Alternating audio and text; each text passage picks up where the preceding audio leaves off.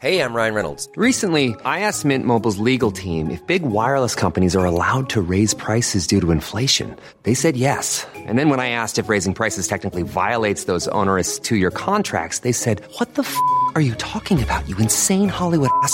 F- So to recap, we're cutting the price of Mint Unlimited from $30 a month to just $15 a month. Give it a try at mintmobile.com slash switch. $45 upfront for three months plus taxes and fees. Promo rate for new customers for limited time. Unlimited more than 40 gigabytes per month. Slows. Full terms at mintmobile.com.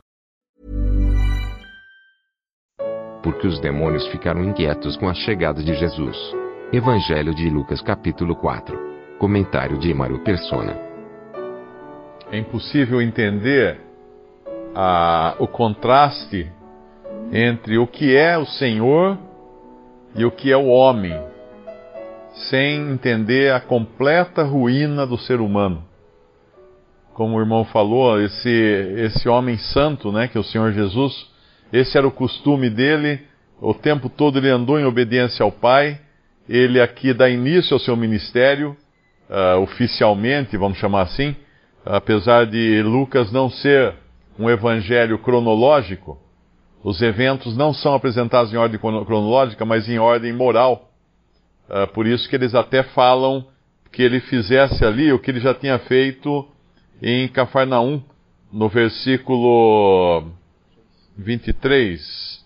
Ele lhes disse: Sem dúvida me direis esse pro- esse provérbio, médico, cura-te a ti mesmo. Faze também aqui na tua pátria tudo o que ouvimos ter, ter sido feito em Cafarnaum, porque ele já tinha feito algo em Cafarnaum. Mas aqui é o ministério dele, o ensino dele. Nós sabemos que os seus milagres começaram na- nas bodas de Caná, quando ele transformou água em vinho.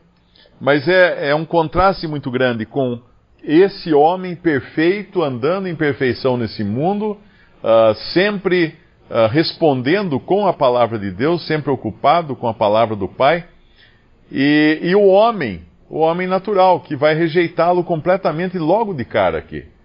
Se a gente fizesse uma pergunta, quem é pior? Uma pessoa que sugere alguém para saltar de um alto edifício ou uma pessoa que empurra alguém de um alto edifício? E aqui nós vemos as duas situações. Nós vemos o diabo sugerindo ou tentando o Senhor para saltar de um lugar alto, e depois nós vemos os próprios judeus querendo empurrá-lo, no versículo 29. E levantando-se, o expulsaram da cidade e o levaram até o cume do monte em que a cidade dele estava edificada, para dali o precipitarem. Ou seja, nós temos homens, seres humanos, com a mesma disposição do diabo, nem um pouco diferentes. E essa é a completa ruína do ser humano. Por isso, quando ele vai aqui, se, se alguém aqui vai ah, se agradar do Senhor, isso só vai ser por obra do Espírito Santo de Deus, por uma obra divina no coração da pessoa. Ninguém de sua, de sua natureza perdida, arruinada, inimiga por natureza do Senhor, iria querer ah, aceitá-lo ou crer nele ou, ou, ou honrá-lo. Os demônios querem ir longe, como fala mais para frente, eles vão falar que temos nós contigo, Jesus Nazareno, viesse a destruir-nos, tem outra passagem que fala antes do tempo. Bem sei quem és, o santo de Deus. Os demônios sabiam quem ele era. Os homens não queriam saber quem ele era. Pelo contrário, queriam se livrar dele. Mas mais adiante, depois, eles vão falar: não queremos que este reine sobre nós. E aqui ele então dá início oficialmente, uh, hoje se cumpriu essa escritura. Aquele que tinha vindo para ungir, uh, que, que, que, foi ungido para evangelizar os, os pobres, curar os quebrantados de coração, apregoar liberdade aos cativos e dar vista aos cegos e pôr em liberdade os oprimidos e anunciar o ano aceitável do Senhor. E como, como o irmão mencionou, mantendo em suspense, em suspenso aqui, o juízo que essa profecia trazia no final dela. As palavras finais eram de juízo. Mas ele, ele estava em graça aqui, agindo com a humanidade, muito embora a humanidade quisesse vê-lo pelas costas. E não só vê-lo pelas costas, mas vê-lo caindo de um alto lugar para se livrarem dele. Quando o Senhor escolheu Israel, acontecem algumas coisas. Uma delas é uh, aquilo que eles foi falado na outra reunião aqui, que eles falam tudo tudo que o Senhor disser nós faremos. Eles se propõem a cumprir a lei que Deus iria dar a eles e nem bem Deus deu a lei, eles já estavam idolatrando. Então eles não iriam jamais cumprir aquela lei como jamais cumpriram. Nós sabemos disso ao longo de toda a história de Israel. Mas de qualquer maneira, eles se acharam uh, merecedores de terem sido escolhidos por Deus, de terem sido agraciados por Deus com essa escolha e serem guardiães então da lei. Depois lá em Romanos Paulo vai falar: você que se diz judeu, que, que tem os oráculos de Deus, né? Ou seja, eles tinham orgulho dessa posição que Deus tinha dado a eles. Deus tinha dado uma posição a eles. Não era, eles não tinham conquistado, jamais. Eles, Deus tinha dado. Agora, eles agarraram isso como se fosse deles de merecimento ou de, de escritura lavrada. Como se fosse eles que tinham conquistado. Então, nesse momento em que entra agora a graça de Deus anunciada para os gentios, porque o Senhor Jesus, o que ele está falando aqui, é basicamente a graça que será estendida aos gentios, é o ramo que vai correr por sobre o muro, o ramo da árvore que corre por sobre o muro, acho que é uma passagem, se não me engano, é de. Não sei de que profeta, é Jeremias mesmo que fala isso? Não me lembro agora. Ah, é na bênção de isso, na bênção de Jacó, que José seria um ramo que correria por sobre o muro. Uh, quando eles percebem isso, eles não querem isso, porque é, é, é orgulho. É orgulho porque eles se achavam que eles eram os merecedores. Como vai dividir isso com alguém? Não pode. Então eles têm que eliminar esse risco agora. E essa, essa sempre foi a história do homem. O homem, sempre que colocado diante da graça de Deus, ele a rejeita. Paulo vai falar bastante sobre isso em Romanos, mostrando que Deus teria que colocar à parte esse povo por um tempo, até que eles fossem quebrantados, até que eles fossem uh, purificados pelo sofrimento que vai acontecer durante a grande tribulação. E enquanto isso, Deus iria escolher um povo que não é povo, um povo que não tinha merecimento algum. E, e, o problema é que a história também se repete, porque quando a gente vê a história da igreja, o que aconteceu com a igreja? A igreja também se achou. A igreja se achou merecedora da, das coisas que ela recebeu. E, e aí a cristandade começou, de, passou de perseguida a perseguidora.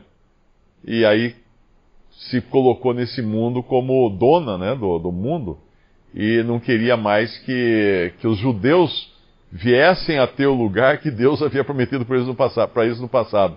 E, e sempre, quando a gente procura a raiz de todo mal no judaísmo, entre os judeus, em Israel, e a raiz de todo mal na igreja, nós vamos bater no mesmo lugar, orgulho.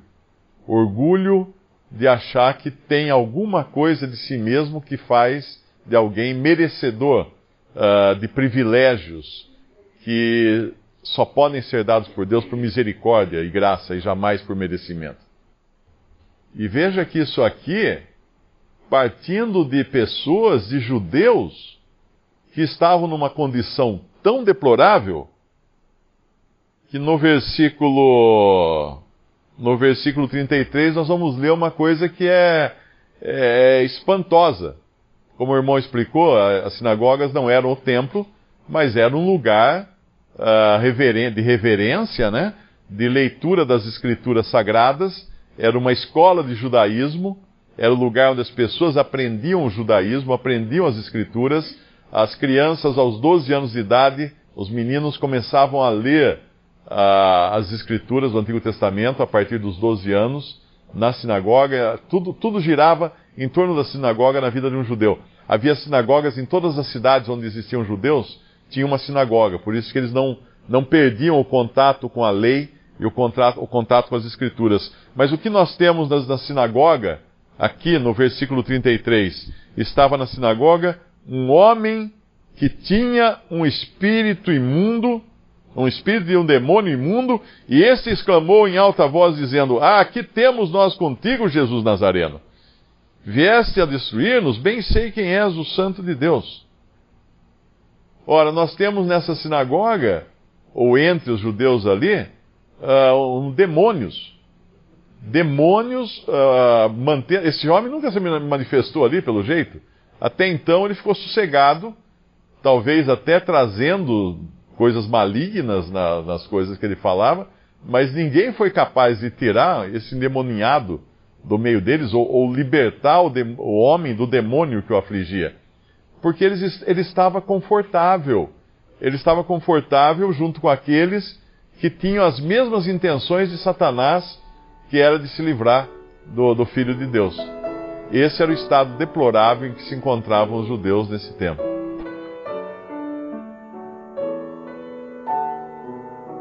Visite respondi.com.br. Visite também 3minutos.net.